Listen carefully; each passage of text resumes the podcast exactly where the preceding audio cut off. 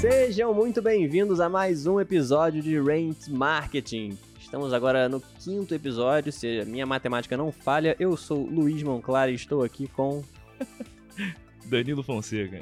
E Danilo, qual é a pauta de qual é a pauta de hoje, Danilo? Ah, oi. No episódio de hoje vamos falar sobre como fazer um plano de marketing. Como você pode fazer um plano de marketing completamente gratuito, você que está começando a sua marca, está começando a sua empresa, ou simplesmente quer alguns insights bacanas aí de como fazer um plano de marketing digital com, é com pouco recurso e muita funcionalidade. Pouco recurso e muita eficiência, esse é o nosso lema. Show de bola. Então, antes da gente começar o programa, eu queria primeiramente chamar a atenção aqui para a nossa newsletter. Você pode assinar a nossa newsletter aqui no link que estará na descrição desse podcast. E aí você vai poder receber notícias do mercado de marketing, textinhos bacanas que a gente faz aí de análise de comunicação, e você também pode receber piadas exclusivas do Danilo Fonseca.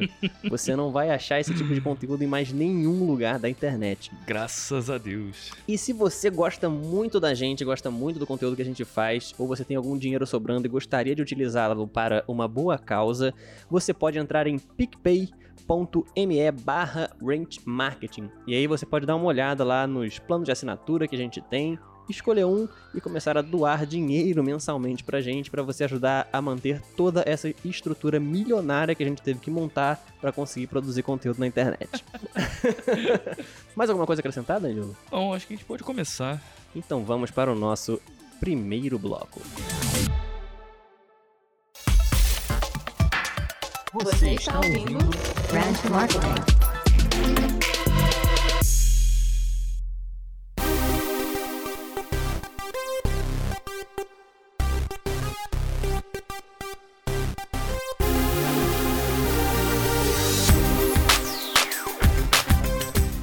Antes de mais nada, eu acho que em qualquer lugar que você for pesquisar, se você entrar no Google agora e botar como vou montar, como montar meu plano de marketing, a primeira coisa que todo, todos eles vão falar, comece pelo planejamento. Particularmente, gosto muito de começar, na verdade, nem, nem pelo próprio plano de marketing, porque muita gente começa a pensar na comunicação antes de começar a pensar produto. E eu quando vou começar qualquer trabalho de comunicação, junto com, junto com o cliente, é, ou até para alguma marca própria, eu gosto de pensar em, em, o que, que é a empresa. Eu tenho, uma, eu tenho uma visão clara do que se trata o meu negócio, e aí eu costumo usar para isso o Business Model Canvas. O Business Model Canvas, para quem não, não conhece ou nunca teve contato com ele, ele é uma forma muito visual de você conseguir enxergar o que é o seu produto uh, ou o que é a sua empresa e como ela funciona na visão do público e como ela funciona do ponto de vista da infraestrutura. E aí você consegue ter uma visão um pouco mais macro de tudo. E aí vai entrar o cliente, o produto, suas fontes de receita. Vai ser toda a empresa desenhada no papel. A gente vai deixar aí no link da descrição do podcast um modelo de business model para quem quiser dar uma olhada entender como é e tentar montar o seu. E se você trabalha com, com sócios, ele pode ser uma ferramenta bacana de vocês se debruçarem e começarem a pensar juntos. E depois de você ter uma noção do seu produto na prática, eu acho que é hora de você começar a montar um pouco o propósito da sua empresa.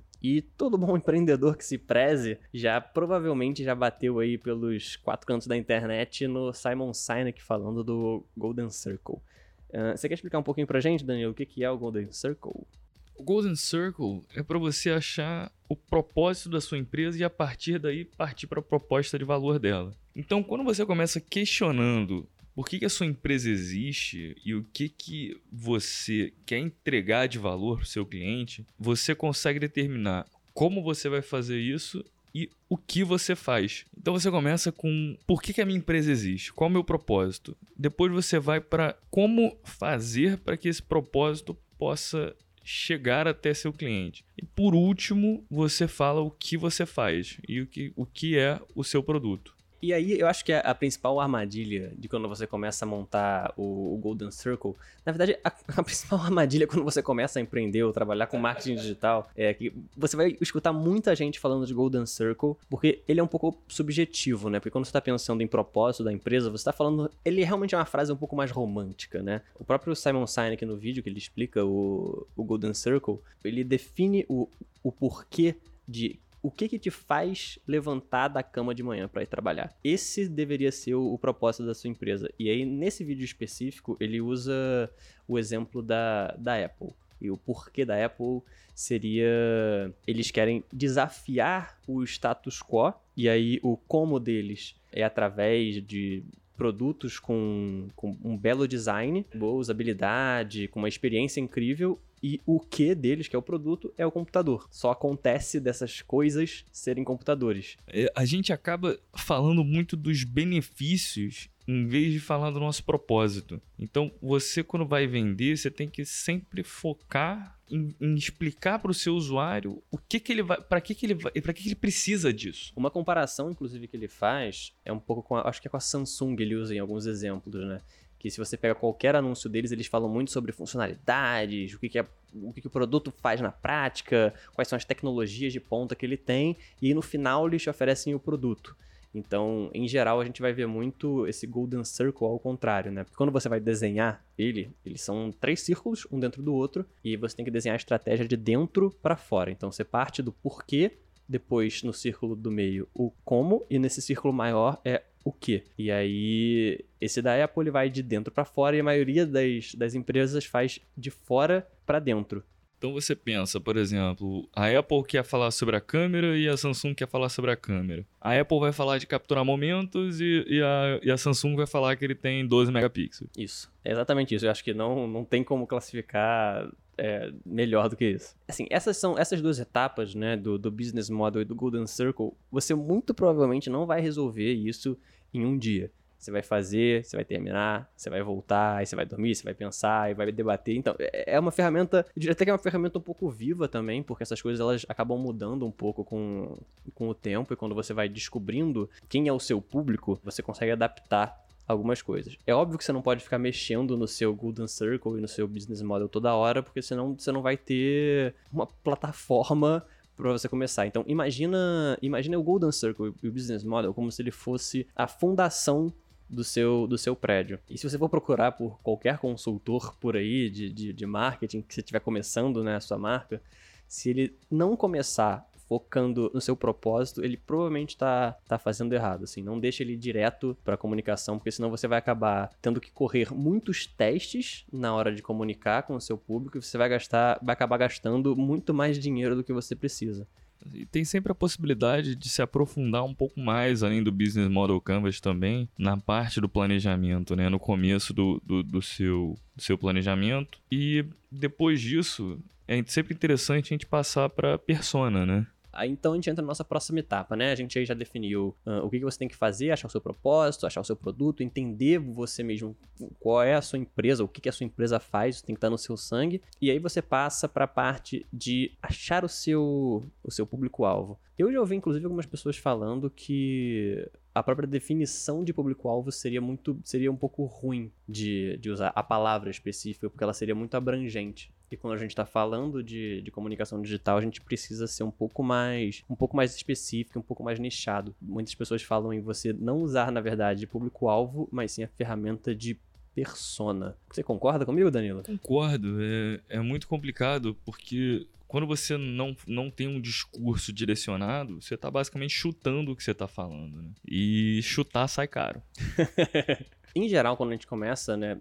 Pelo menos eu, quando na, na, minha experiência que eu tive na faculdade, e aí eu vou fazer um disclaimer gigante, porque a faculdade, ela, em geral, ela tá um pouco atrasada em relação à realidade do mercado. Se fala muito em, em começar o planejamento de comunicação com pesquisa de mercado. E a gente sabe que isso é caríssimo. Só as grandes empresas, né, têm grana para bancar uma pesquisa de mercado. A forma que eu gosto de fazer, a forma sem, sem grana, você fazer os testes com mídia paga, assim, você já tendo, né, pelo menos estabelecido seu produto, e você vai você fazer alguns testes, até alguns testes AB. Inclusive, a gente falou um pouco sobre teste AB no nosso terceiro episódio, sobre growth hacking. Vamos deixar o link na descrição. Você pode correr alguns testes para você experimentar as respostas de diferentes diferentes faixas de, de persona. Né? Uma vez que você tem mais ou menos desenhado na sua cabeça quem você quer atingir, você passa para o teste e você começa a colher dados. E aí por isso que a gente fala que, cara, sempre tenha foco em foco em dados. E aí para você montar a persona, qual é o nosso nosso primeiro passo em montar a persona? Quando você vai definir uma persona, você tem que realmente imaginar a média do seu público-alvo. Sim. Então você. As pessoas gostam de humanizar esse processo e colocar um nome. Aí você define o gênero, você define a idade da pessoa, e aí você começa a falar o que, que a pessoa faz. É, ela trabalha, ou ela, ou ela cuida de casa, não que cuidar de casa não seja um trabalho. Mas ela, ela é uma pessoa solteira, casada, tem filhos, não tem filhos, quais são as atividades, os hobbies. E aí você começa a imaginar um discurso muito mais alinhado com aquilo que a gente falou de propósito. É quase como se fosse montar um personagem. Pelo menos na experiência que eu tive com, o audiovisual, a gente, quando a gente ia produzir narrativas ficcionais, a gente precisava saber qual era, qual era a motivação de cada personagem, né? E aí, com isso em mente, a gente consegue desenvolver a história. Pra Persona não é muito diferente, na verdade. É bem como o Danilo falou mesmo, assim, é um trabalho um pouco de generalização, sim. Não tem problema quando você precisa assumir alguns, alguns estereótipos, até porque você vai deixar essa persona um pouco mais complexa durante o, durante o caminho, né, a jornada da, da sua marca. Ah, e aí você escreve uma historinha mesmo. Ah, vou dar um exemplo aqui. Vamos supor que a gente tá. A gente vai lançar aqui uma coleção de, de roupas esportivas para praticantes de yoga. Então, por exemplo, ah, a sua persona, você vai trabalhar o público feminino. Então, a sua persona se chama Joana, ela tem provavelmente uns 24 anos, é estudante de comunicação da PUC, ela adora consumir produtos naturais, ela gosta de programas, de programas ao ar livre, é uma pessoa muito muito engajada em, na- nas causas, nas causas naturais, é uma pessoa que advoga pela natureza. E aí, assim, só acho que deu falar essas pouquinhas coisas, você provavelmente já consegue pensar direto como que essa, em como que essa pessoa é. Você provavelmente tem amigos assim na sua, no seu Uhum. Facebook, no seu Instagram e Ou você é essa pessoa. você é essa pessoa. É, se você é essa pessoa, vamos entrar em contato que eu quero te vender uns tapetes de borracha. É, e aí você deve estar pensando, poxa, mas você está sendo muito generalista. E sim, é porque é para ser um trabalho generalista, sim. E você vai acabar descobrindo naturalmente que você vai ter que recortar um pouco, um pouco mais esse público, você vai descobrir as nuances dele. E às vezes até dentro da sua generalização, você vai achar outras personas dentro desse público. É comum que você acabe achando isso. E não tem problema em a sua marca ter mais de uma persona. Eu já trabalhei uma vez com uma marca de. que era uma agência. Eles. Era uma agência de viagens. Eu lembro que na época a gente conseguiu mapear. Eu acho que foi algo em torno de seis personas diferentes. E aí é óbvio que isso é gente pra caramba, isso é muito público. Mas se você acabar identificando muitas pessoas diferentes, não identifique isso como um problema, mas saiba que no início você precisa selecionar quem que vai te dar o retorno mais rápido. É, afinal, a gente tá falando de marketing, então a gente tá falando de como ganhar dinheiro com o menos, me- menos esforço possível, tanto esforço de tempo mesmo, que seu tempo é, vale dinheiro, como dinheiro mesmo, assim, de você comprar anúncios e tudo mais. E, por favor, não dá pra frisar isso bastante. Menos esforço não é enrolar o seu cliente. Por favor, ética profissional acima de tudo. Existem alguns cursos, inclusive, que vão te mostrar algumas, algumas estratégias de você fazer isso, que você vai enrolando o seu cliente até quando der, pra só lá no final você você você vender o produto. Ele faz quase uma forma de.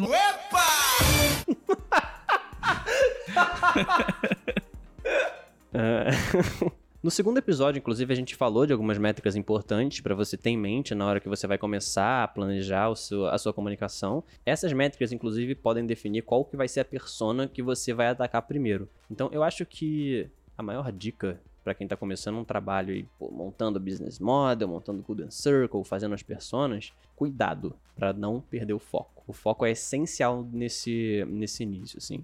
E se você conseguir se ater muito bem às métricas que você definiu, se ater muito bem à persona que você definiu, cara, então meus parabéns, porque você tá muito, muito fora da curva nesse mercado. Bom, é, agora que a gente já falou um pouco de como começar, eu acho que é interessante a gente começar a falar um pouco do que fazer com o plano que a gente desenhou. Isso, agora então a gente tem a estratégia toda traçada e a gente pode botar a mão na massa e é disso que a gente vai falar no nosso segundo bloco.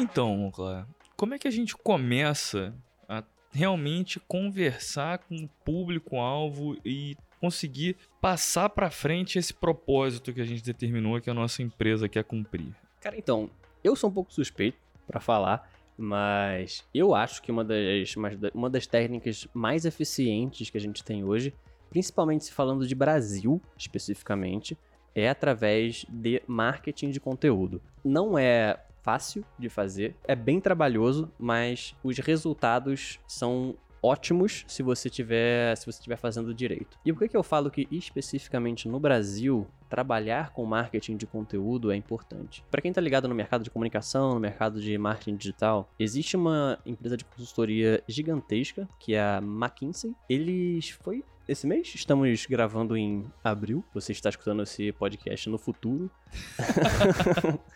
a McKinsey lançou esse relatório que é o Brazil Digital Report. Tô botando aqui todo o meu CCA à mostra, que pegou aí um monte de dados sobre o mercado, um monte de dados sobre como o brasileiro está inserido no meio digital. E uma das, das páginas que eu acho que bacana chamar a atenção foi o ranking que ele fez de o uso de sites, que é basicamente o volume de tráfego. Acho que é o que é o que pode medir mais ou menos o share, né, de, de rede, né, de banda de rede consumido pelo brasileiro. E é um ranking que vai de, de 1 a 10. E o mercado brasileiro tem uma especificidade que o consumo hoje de digital brasileiro, ele tá altamente concentrado em canais de conteúdo. E aí a gente tá falando, o primeiro, é claro, é o Google, acho que não tem como competir, a não ser que você seja um portal de pornografia. É, logo depois dele, a gente tem o YouTube em segundo lugar, o Facebook em terceiro, e aí no quarto e no quinto lugar a gente tem uma coisa curiosa, que é o Globo.com e o UOL, que são dois portais de notícia, mas são dois produtores de conteúdo. E aí é importante também a gente notar, dar, dar aí uma certa nota aí no Facebook e no YouTube, que apesar deles não produzirem conteúdo, são dois canais pelos quais você consome conteúdo. São disseminadores de conteúdo, né? Sim, sim. O Facebook ele ainda lidera muito quando a gente vai pesquisar coisas como origens de tráfego, o Facebook ele ainda manda muito tráfego para fora. Então assim, a jornada do cliente, a jornada do consumidor, ela muitas vezes começa pelo Facebook. A gente vai entrar em jornada daqui a pouco. E é importante a gente notar isso, né? Que a gente tem Facebook, a gente tem o YouTube nesse ranking. Uh, em sétimo lugar, a gente tem ali o Instagram, que é mais um canal em que você pode fornecer conteúdo. A gente tem em nono lugar o Twitter, que apesar de você não fazer um conteúdo profundo, você pode iniciar conversas com, com o seu cliente. E você tem até, em décimo lugar, que é até bem curioso, o, o WhatsApp. O WhatsApp Web, como, como um grande gerador de, de tráfego. É, e tem muita marca, inclusive, pensando hoje como iniciar a jornada ou colocar o WhatsApp em alguma jornada do, do consumidor, seja disparando conteúdo por ali, ou iniciando conversas, ou, ou fazendo grandes, grandes canais de disparo. Ele acaba se tornando um pouco também uh, rede social. Nesse relatório que a gente está falando, ele é tratado como uma rede social, inclusive. Uma coisa que já acontece são CTAs de landing page ou de, ou de Google Ads ou de Facebook Ads já serem pro WhatsApp. Então, para você já iniciar a conversa, você vê assim um básico do que você pode se interessar e aí já envia uma mensagem direto para a empresa perguntando mais sobre o assunto. Então, não necessariamente ela precisa ter um site para isso, ela já manda direto para uma conversa mais um a um. Então, já tem que ter um argumento de venda ali muito forte que, e que não necessariamente você precisa de uma equipe de atendimento para poder fazer isso. A gente vai falar um pouquinho de, de chatbots mais no, mais no terceiro bloco. Se você, se você tem a, a expertise, ou tem alguém na sua equipe que tem expertise de chatbot, pode ser interessante você, você pensar no WhatsApp como uma etapa por onde seu cliente deva passar, ou seja, uma das opções pela quais eh, o seu cliente deva passar até ele comprar o seu produto. Agora, tendo estabelecido como o conteúdo é importante para sua plataforma, eu acho que a gente podia dar uma, dar uma pincelada rápida aí por, por funil de vendas. A gente falou sobre funil de vendas no episódio anterior, que a gente falou do marketing 4.0, mas acho que a gente pode dar uma pincelada para quem estiver chegando agora. Como que você explicaria aí, resumidamente, para o nosso, nosso querido ouvinte, o que, que é um funil de vendas e para que ele serve? O funil de vendas ele serve para direcionar a trajetória do seu cliente desde o conhecimento da sua empresa ou do seu produto até a aquisição. Lembrando que não necessariamente o cliente tem que entrar pelo topo do funil. Você diria que, que em cada etapa desse funil é como se o cliente ele tivesse um envolvimento diferente com a sua marca? Em cada etapa do funil ele tem um envolvimento diferente com a sua marca. Então, por exemplo, primeiro ele tem que gerar conhecimento, né? Ele precisa saber quem é você ou saber o seu produto. Depois ele tem que começar a considerar a aquisição desse produto. Então vai ser uma etapa que ele que você é lembrado quando ele pensa em comprar alguma coisa. Depois tem uma etapa dele realmente pesquisar para comprar. Então ele vai começar a buscar não só você, como outras marcas que ele se lembra, e depois vem realmente a compra. Os autores mais modernos falam ainda de uma etapa final que é de ou recompra ou de virar promotor da marca. Muito resumidamente é isso. A gente falou com muito mais detalhes no, no episódio anterior, mas quando a gente está falando de marketing de conteúdo especificamente, é muito importante que você tenha essas etapas desse funil muito claras na sua cabeça. E por quê? Cada conteúdo que você vai produzir, e quando eu falo de conteúdo, é muito importante a gente deixar claro que a gente não está falando necessariamente de, uma, de um texto. Tudo é conteúdo. Na minha, na minha visão, na minha visão um pouco romântica da comunicação, embora algumas pessoas não concordem, isso não é uma unanimidade no mercado, eu acho que o conteúdo é tudo que faz parte da narrativa da sua marca. Um texto pode ser conteúdo, uma foto pode ser conteúdo, um vídeo pode ser conteúdo. Eu diria até que uma, uma experiência envolvente para o seu consumidor pode ser conteúdo.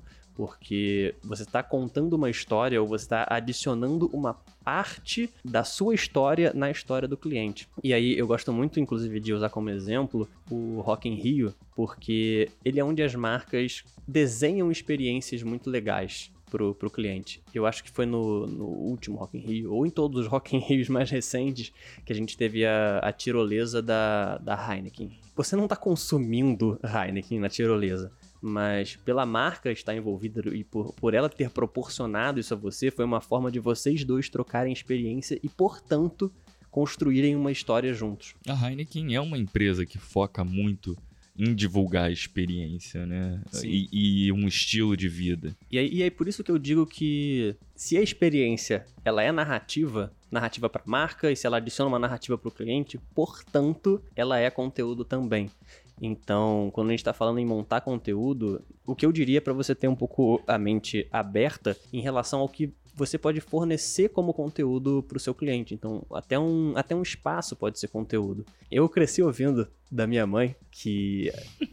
Agora eu vou falar uma experiência muito pessoal. Eu cresci ouvindo da minha mãe, que ela é professora de educação física, que não tem nada a ver com, com- com comunicação digital. Ela falava muito que os espaços eles contam histórias para as pessoas e eles dizem coisas para você. Então, você, você alguma vez já teve em algum espaço, Danilo? Você já teve alguma vez em algum espaço em que você entrou e que você sentiu que aquele espaço ali, ele não era, você não fazia parte dele ou que ele não era para você? Diversas vezes. É, e aí por isso que eu acho também que até o espaço em que você coloca a sua marca, ele pode ser conteúdo também. Então assim, se você estiver pensando em experiência, ou se o seu produto ele se baseia em uma experiência muito incrível, o espaço é uma parte muito importante da sua narrativa também. Isso até dá um, dá um outro episódio aí pra gente falar um pouco de marketing sensorial. Pode deixar isso aí pra um pra outro episódio, mandem feedback se vocês quiserem ouvir um pouco mais sobre isso. Vamos trabalhar aí essa, esse engajamento. Conversa com a gente. Não comigo.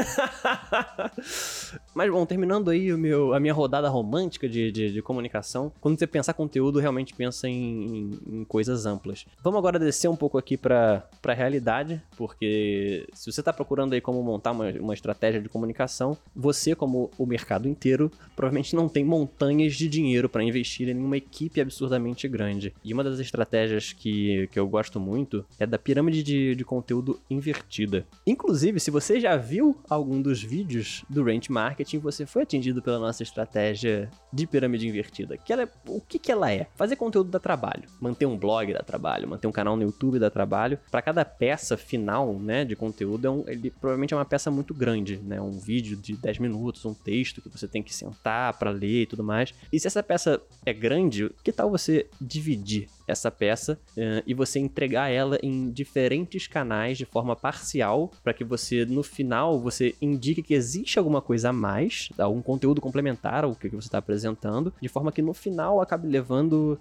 para sua marca. Vou dar um exemplo. Aqui no Range Marketing, por exemplo, a gente tá gravando o programa, a gente tá gravando também em vídeo e a gente tem a peça principal, que é o podcast que é o que você está ouvindo agora. Mas a gente pegou essa peça gigante aí, de é um produto de aproximadamente 35 minutos. A gente falou, ah, beleza, a gente não pode ficar divulgando a peça inteira a todo momento. A gente tem que fazer as pessoas experimentarem isso aos poucos. E aí, como é que a gente fez? A gente pegou esse conteúdo maior, e aí você realmente imagina uma, uma pirâmide invertida, em que a base está lá em cima, a gente recortou um conteúdinho menor, transformou ele em um, um vídeo, porque o trabalho para produzir os dois foi basicamente o mesmo, deixar a câmera num tripé e o microfone gravando. A gente pegou uma parte desse vídeo e jogou em diferentes canais, indicando que existe um conteúdo maior. E a pirâmide de conteúdo, ela é isso. Ela é simples assim. Se você está trabalhando nas redes sociais, por exemplo, como talvez 90% das pequenas marcas e pequenos empreendedores, pensa a rede social não como um fim, mas como um meio é, onde o seu cliente vai começar a jornada dele, você vai levar ele para algum outro lugar. Faz sentido aí essa,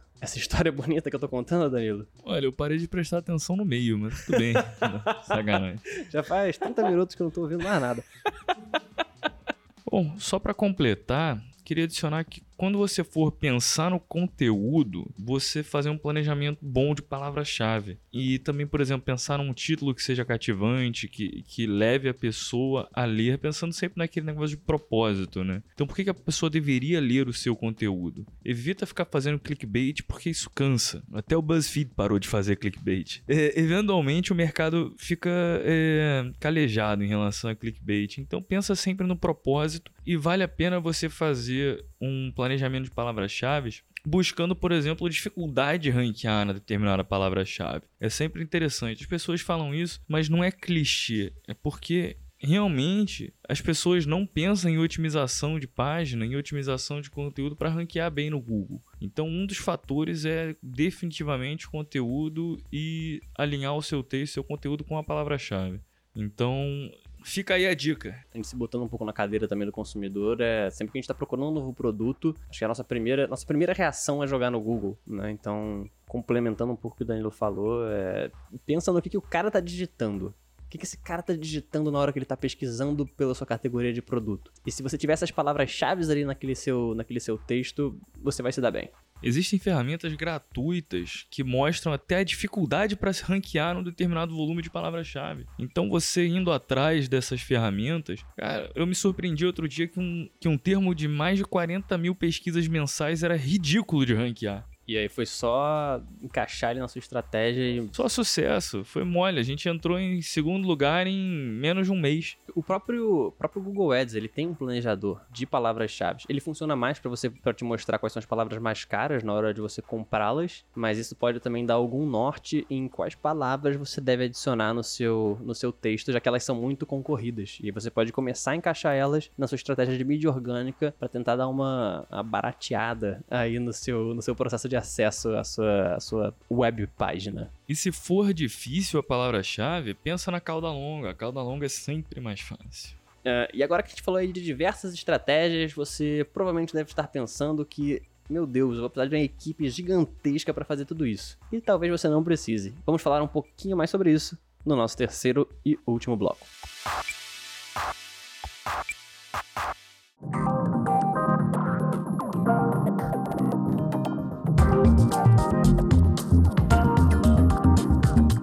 Podemos fazer para evitar ter uma equipe gigantesca? Ai, meu Deus do céu. Bom, a equipe ideal, na minha concepção, ela tem pelo menos umas 15 pessoas, mas é muito difícil que você tenha verba para contratar 15 pessoas. A primeira coisa que a gente que a gente precisa entender é que se a gente está falando de marketing, principalmente marketing digital, hoje é impossível dissociar o marketing do que é produto, do que é atendimento. Não tem mais como você criar os, esses feudos dentro do seu, da sua estratégia ou dentro da sua equipe. Tem que estar tudo integrado. E por estar tudo integrado, a equipe de marketing ela acaba tendo pessoas que não necessariamente estão diretamente relacionadas com marketing. Então, muitas pessoas vão falar em equipes de que tem o núcleo de conteúdo, o núcleo de relacionamento com o consumidor, o núcleo de publicidade, que seria mais ou menos um núcleo de análise e planejamento, é, um núcleo de design e até um núcleo de, de infraestrutura, né? A gente tá falando aí de desenvolvimento. É óbvio que você não precisa ter esse monte de gente, é, e aí cada núcleo desse às vezes tem três, quatro pessoas. É muito, é muito, realmente muito difícil que você encontre uma equipe tão completa assim. Eu, eu gosto de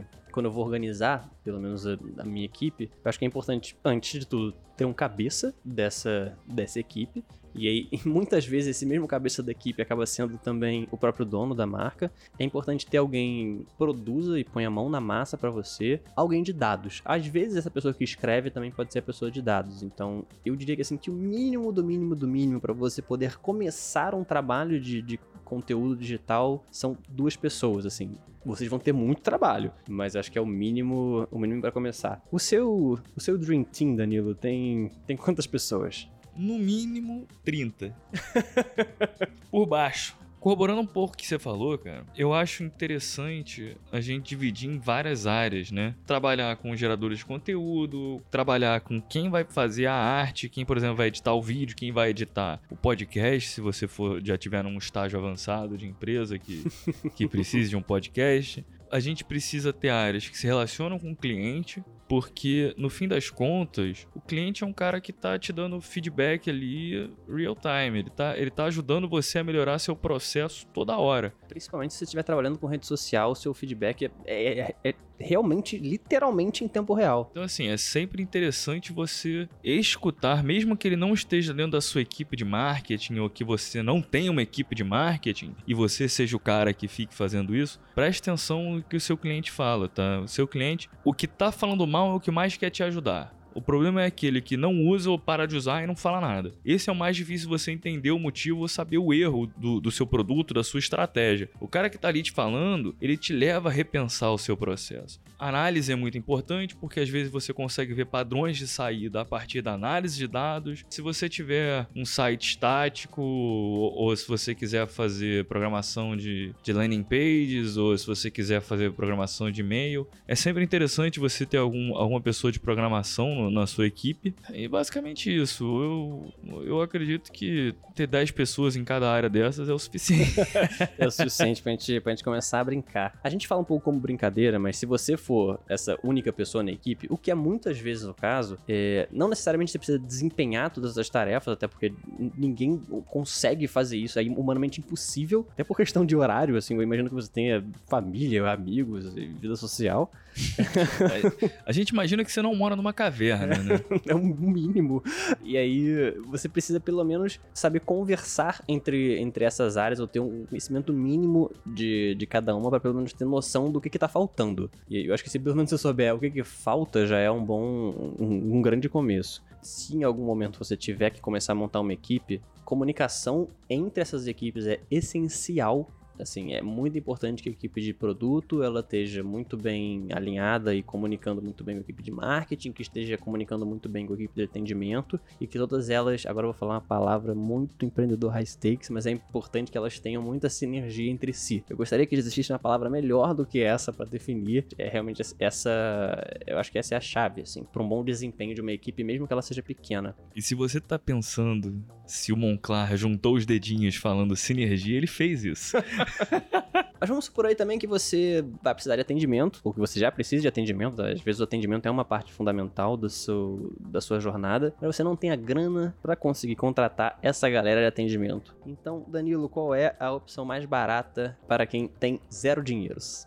Existem ferramentas pagas que até uma determinada quantidade de usuários ou de inscritos é gratuita. Então, por exemplo, quando você quer trabalhar uma base de leads, você não precisa ficar disparando e-mail para todos. Você monta o template, você tem o nome deles e você pode fazer uma conta gratuita no MailChimp. Até determinada quantidade de usuários, você consegue gastar zero talks e aí eu acho que a grande dica aí para quem estiver começando a estratégia e tiver pouca grana para gastar, automatizar o máximo de tarefas possíveis. Então, o e-mail, ele é automatizável, o atendimento é automatizável também, então tem ferramentas bacanas aí como o próprio Chatfuel, que é um chatbot para Facebook que é completamente gratuito. Tem uma ferramenta chamada Sumo, Sumo, dependendo de quem lê, é que essa ferramenta, Sumo, ela tem várias, várias formas de você interagir com seu público, seja por pop-up, seja por scroll, seja por, enfim, aquele, aquelas ativações de saída de site. Então ali você consegue criar uma base de leads interessante. Uma coisa que eu sugiro também, automação tem muito a ver com integração. Então sempre que você for buscar uma ferramenta para facilitar a sua vida, não busque ferramentas standalones, aquelas que não conseguem conversar com outras. Pega sempre aquelas que conseguem fazer integrações. Então, você capturando um lead com uma ferramenta, você já consegue mandar para o fluxo de automação de outra ferramenta que vai trabalhar no e-mail. Então, você cria o funil de automação de e-mail, você cria o funil de automação de captação de lead e uma fica abastecendo a outra e você fica girando esse ciclo. Existem também ferramentas que você pode fazer, que nem o Monclar falou, automação de, de contato com o seu cliente. Então, às vezes, você consegue criar chatbot de maneira gratuita, entendeu? Você, você diminui, a, eu não vou falar que você acaba com a necessidade, mas você diminui muito a necessidade de ter uma equipe grande de atendimento. Até porque as primeiras perguntas que surgirem de dúvidas, é, cara, e aí isso vai ser independente do mercado que você trabalha, elas vão se repetir. As perguntas, elas, não que elas são as mesmas em mercados diferentes, mas você vai ver que o público ele pergunta muitas vezes a mesma coisa. E se você tem alguma tarefa repetitiva ou tem que responder alguma coisa repeti repetidas vezes, talvez seja interessante você começar a pensar em um robozinho que não cansa e não fica irritado em responder várias vezes sobre o preço de um produto, por exemplo. São perguntas que, que, o cara vai responder uma que o robô vai responder uma da manhã, você não precisa ter alguém acordado. É uma ferramenta muito bacana aí de automação de ponta a ponta, que vai trabalhar automação de e-mail marketing, uh, programação de push notification, vai trabalhar uh, chatbot, enfim, ele vai fazer realmente a comunicação de ponta a ponta, que é a PIPS, que é, ela se soletra P-I-P-Z, Aí depois, se você quiser dar uma olhada, dar uma conferida, não vou ficar vendendo aqui no programa, mas se depois quiser dar uma olhada, é uma plataforma muito legal para você cortar custos no começo da sua estratégia. Em conclusão, é, tenha muito clara as etapas é, que você precisa cumprir aí, desde o do planejamento da marca, formação da sua persona, Golden Circle, Business Model Canvas, a sua estratégia, planilhe tudo isso, tenha uma planilha de acompanhamento de tudo isso, isso é muito importante, saber em qual dia você vai postar cada coisa, qual tipo de conteúdo que você vai botar para cada é, etapa do funil do cliente e analise analise, analise, analise, porque no final você vai usar esses dados para conseguir ajustar a sua estratégia para os próximos meses ou semanas. Isso é uma coisa que a gente vai repetir em todo o programa, é planilha pra caramba, foco em dados. Se você está fazendo marketing digital, muito foco em dados e meça tudo que você faz, cara qualquer input de dados que o seu cliente está te dando é uma informação importante para você ajustar estratégia, produto ou atendimento. Planejamento e planilhamento. Esses são os dois P's do Rent Marketing. É, os dois P's do Rent Marketing. Excelentíssimo.